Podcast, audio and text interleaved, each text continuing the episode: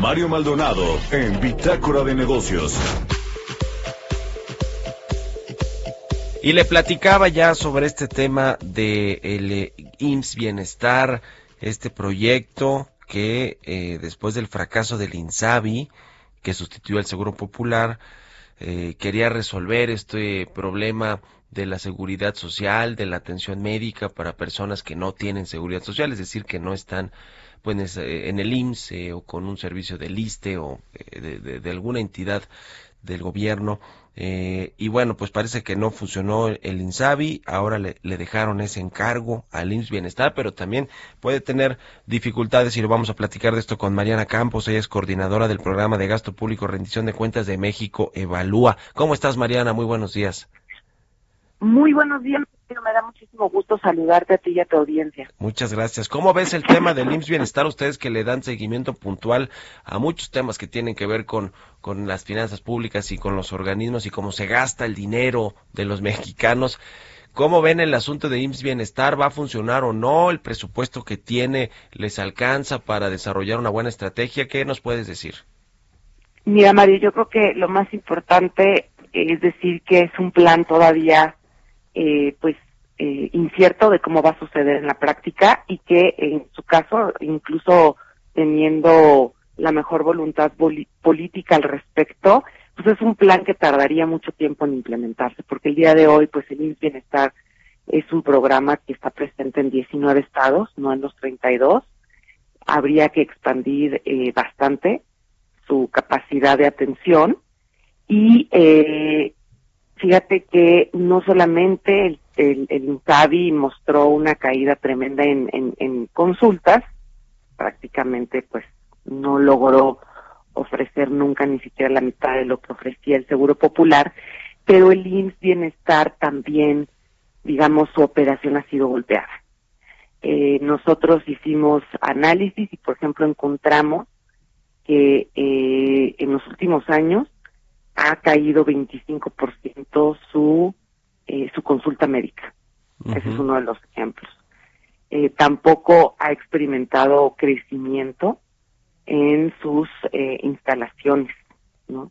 incluso algunas medidas de equipamiento han sido reducidas a lo largo de estos últimos años. Entonces, digamos que el INS Bienestar tiene sus propios retos y eh, yo creo que entre que tiene que reponerse a sí mismo, más adoptar millones de usuarios del INSABI, pues es un plan bastante ambicioso.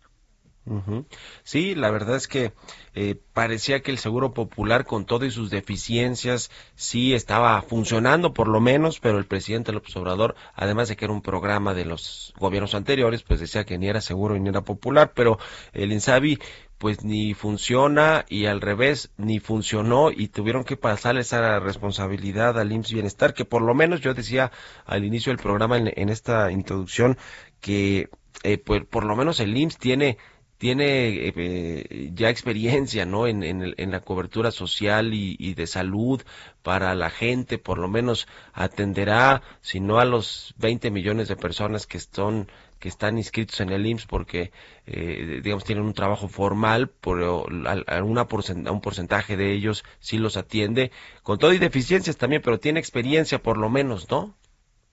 Definitivamente esa es la parte positiva, o sea, el IMSS Bienestar es un programa aprobado, es un programa que además eh, lleva muchos años operando y que ha logrado, ¿verdad?, resolver asuntos de salud de muchos, eh, de muchos usuarios.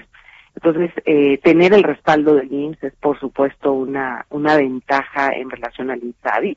Ese movimiento lo vemos bien. Además, creemos que eventualmente en México, pues, eh, los, los mexicanos todos tendríamos que ser, pues, atendidos de la misma manera, ¿no? Es un camino para acercarnos quizás a un sistema de salud, eh, pues, no sé si llamarle universal, quizás eso también es muy, muy pretencioso a estas alturas, pero sí pues a un mismo paquete de beneficios. Y eso a mí me parece positivo, porque actualmente pues tú sabes que tenemos distintos paquetes de salud para los mexicanos y eso pues hace que existan unas brechas tremendas, ¿no? Entre los mexicanos que van al IMSS o los que van a Pemex o los que se quedan en, en la de Entonces, ese paso, sin duda, Mario, es lo mejor de esta propuesta, pero lo que nosotros queremos poner en la mesa es que para que eso se cumpla, bueno, tiene que dar pasos gigantes y olímpicos en mi bienestar. Tiene que haber una inyección de recursos muy significativa y tiene que haber una estrategia y un plan de acción impecable que la verdad no hemos visto puesto en la mesa. ¿no? Pues sí. Esa es la parte que preocupa y esa es la parte que no queda clara, la de los dineros y la del plan de acción. Sin duda. Te agradezco mucho, como siempre, Mariana Campos, tu, tu participación aquí en el programa. Gracias y muy buenos días. De que hasta luego, buenos Hasta días. Hasta luego. Y con esto nos despedimos. Gracias a todos ustedes. Hoy, por cierto, el Heraldo de México cumple cinco años de que la familia Mieres adquirió el periódico y luego salió con la radio y la televisión. Así que muchas felicidades. Se quedan con Sergio y Lupita.